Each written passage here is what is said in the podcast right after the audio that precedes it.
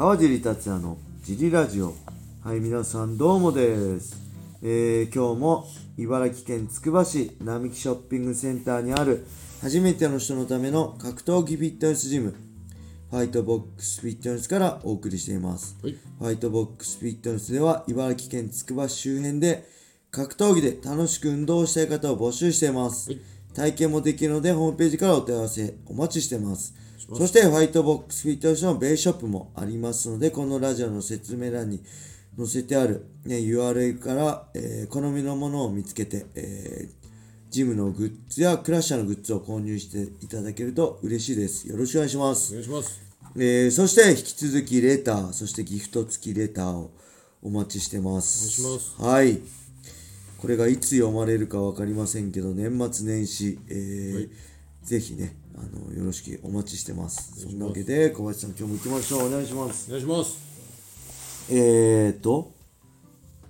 川地さん、小林さん、お疲れ様です。お疲れ様ですラジオネーム、たっくんです。えー今日は、はいフィジカルについて質問させていただきます。はいえー川尻さんから見て、プロの格闘家でフィジカルをしっかりと強化していれば、もっと上までいけたと思う選手はいますでしょうか？お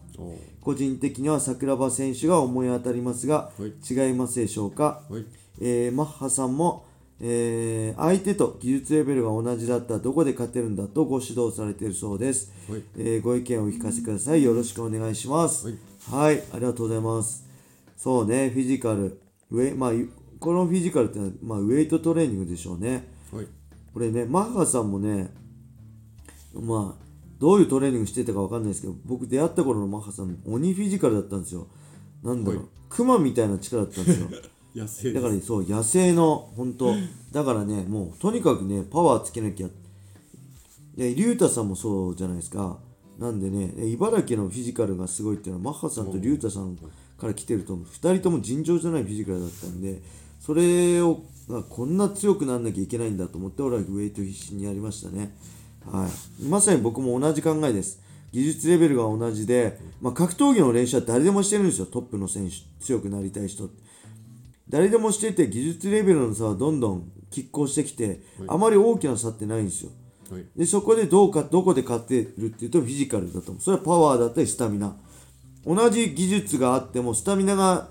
ない方は先にミスをするんでそのミスにつけ込んで勝つ。そのためには、えー人よりも多いフィジカルが必要だなと思って僕はとにかくねフィジカルスタミナで勝たなきゃいけないと思って、ずっと UFC 時代もやってましたね。はい、そういうことなんですけど、まあ、個人的に僕もまあ第一に思い当たるのははい。桜庭さんですね。桜庭さんがよく昔本格とか靴でねホイス・グレイシーとかね、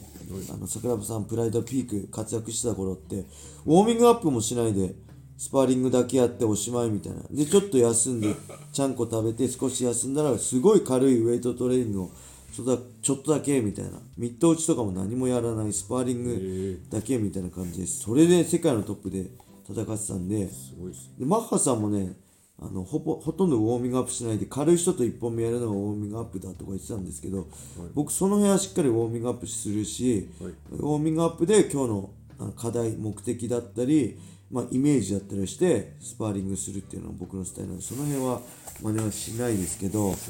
れね、まあ、フィジカルの強化してればもっと上までっていうのはちょっと桜庭さんはもうはい。誰がも文句言えないほど上まで行ってるんでそれはあれですけど選手生命はね僕は伸びると思います。これは面白い例で、えーウェイトトレーニング。はい。そして、えーいわゆるこうしっかりやるスト静的ストレッチ。そして体幹トレーニングこの3つの中で一番怪我の予防になるのは何かっていう質問。これツイッターで僕も見たんです。何だと思いますかってこれ。もう小林さんにも言っちゃったからあれなんですけどみんな意外とストレッチとか言うじゃないですか、はい。あと体幹トレーニングやればね崩れないんで怪我しにくくなる、そうじゃないですよね。ウェイトトレーニングは一番怪我しにくいんです。正しいフォームで正しい負荷をかけたウェイトトレーニングやれば体も柔らかくなります。可動域は広がります。広がりますちゃんとしたトレーニング正しいフォームで正しいトレーニングをすれば。だし可動域が広がるし怪我の予防にもなるし一番怪我をしづらくなる。選手生命を伸ばすために必要なのは僕はウェイトトレーニングだと思ってます。で僕もね自分で2018年のねえー年明けぐらいからずっと肩が痛くてずっとテーピングとかキネシオテープ貼りながらごまかしながらやってたんですけど春にねついにスパーリングもできなくぐらいなるぐらい左肩痛くなってもうウエイトトレーニングができなかったんですよ。で、えーリハビリとかねは夏前ぐらいから通ってでそれでも肩痛くてスクワットもできなかったんですよね。自重ではできたんですけど重いスクワット。バーベル担いで肩で持つのも肩が痛くてできなかったんで、ウエイトほとんどできないで、はい。えっ、とねまあミット打ちも右手だけでミット打ちやったりちょっとリハビリで良くなってきたらグラップリングも開始してたんですけどやっぱりウエイトはできなかったんですよ。もうほぼ80キロもベンチプレス上がらなくてでそのまま、まあ、北岡戦の、まあ、大晦日2018の大晦日決まって追い込み入ったんですけど、まあ、とにかく怪我が多かったです。もうねやっぱウエイトしなきゃダメだなってそこでも何かするたびに首痛めた肩痛めた腰痛めた膝痛めたってねめちゃくちゃね怪我が多いんですよ。ウエイトその2018年ほとんど1年間やってなかったっていうかやれなかったんで。で結局首も痛めたし膝の靭帯も怪我したしね、あのー怪我してもちろん他の何でしたっけ目もあのー何でしたっけあれ、えー水泳選手がなるような目腫れちゃって練習もできないで全然コンディション良くなかったんですけど、そこからしっかり年明けからねビスポ整体院の伊藤先生僕がねトレーニング行ってたビスポの伊藤先生にパーソナルで、あのーしっかり、えーフィジカルトレーニングを見てもらって、そこからねしっかりトレーニングウェイトトレーニングねフルスクワットだベンチプレスだ、で肩痛いんで懸垂はやらなかったんでラットプルとかねやってしっかりウェイトトレーニングやるようになって、はいあのアリ・アブドゥル・カリコフではベリベストコンディションできたんで、あのこれあのーあれですよ。若い子はあれですけどもちろんですけど特にね高齢な40 30後半40過ぎた、まあ、30半ばを過ぎた格闘家特にしっかりウエイトトレーニングやると全然怪我のリスクが減ると思うんで、はい。あのやってみてください。これだから上に行ける行けないじゃなくて長く選手を続けるためにもウェイトトレーニングが絶対必要だなコンディションを維持するために怪我予防のために、えーウェイトトレーニングを必要だと。だ桜庭さんももししっかりウェイトトレーニングやってれば、もっと長い期間活躍ピークがもうちょっと長かったんじゃないかなと個人的には思ってます。はいはい、それではもう一個いきましょう。川地さん小林さんどうもです。えージリラジオを聞いてケトルベルが欲しくて欲しくてたまらんとです、えー自分へのクリスマスプレゼントはケトルベルに決めました。ぜひおすすめのケトルベルメーカー重量バーを教えてくれたら嬉しかばい、はい。ちなみに身長1 7 8センチ8 0キロはい。ベンチ1 1 0キロデッドリフト1 4 0キロスクワット1 2 0キロです、はい。よろしくお願いいたします。これどこの人、九州の人、嬉し九州です。福岡弁、はい。博多弁？70身長1 7 8センチ8 0キロ。はい。ベンチ110、デッドがなんか焼きに低くないですか？スクワット120、デッドもっといけそうですけどね。えーケトルベルはね、あこれね、前、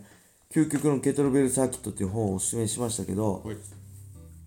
えー僕はね、はい。まあ、JB スポーツ、その本のね、著者のいちごさんの JB スポーツでね、山田さんたちとやってた時は、はい。ケトルベルコンさんの、これ T ブラッドでもサポートしてもらって、ファイトボックスではササポートしてもらってないんですけど、はいケトルベルコンさん、ケトルベル魂って書いてます。これをね、本当は、T あのー FBF でもね、揃えようと思ったんですけど、はいこの中でなんかね、品揃えがもう なくなっちゃって、変えたのは8キロ、12キロ、えー20キロはケトルベルコンさんの買ってます。で、えー競技用の。で、16キロは、えー、T ブラッドの堀内さんにいただいた TRX の。で、24キロはケトルベルコンさんなんですけど、ちょっと競技用ではないケトルベルなんで、これおすすめするのはね、競技用のがいいと思います。これ、色によって違うんですよ。はい。えーケトルベルコンではピンクが8青水色が12黄色が16、えーで20が紫24が緑だっけかな。でけど大きさ一緒なんですよねでそれ何がいいかって大きさが一緒なんで大きさによってそのケトルベルの大きさあの大きさあ重さによって大きさが変わっちゃうと、この手の中ねこう手でねケトルベルってくるって回転したりするんでその長さが違っちゃう感覚が違っちゃうんですよですよねただ競技用のははい重さは違うけどその大きさ一緒なんでその感覚が一緒にできるんで、ぜひね競技用の他のメーカーでもいろあると思うんで他のメーカーでもってなまってましたけど他のメーカーでも はい。あると思うんで、ぜひ競技用の同じ大きさで、はい。えーサイズはお同じで重さだけ違う色違いでっていうのをね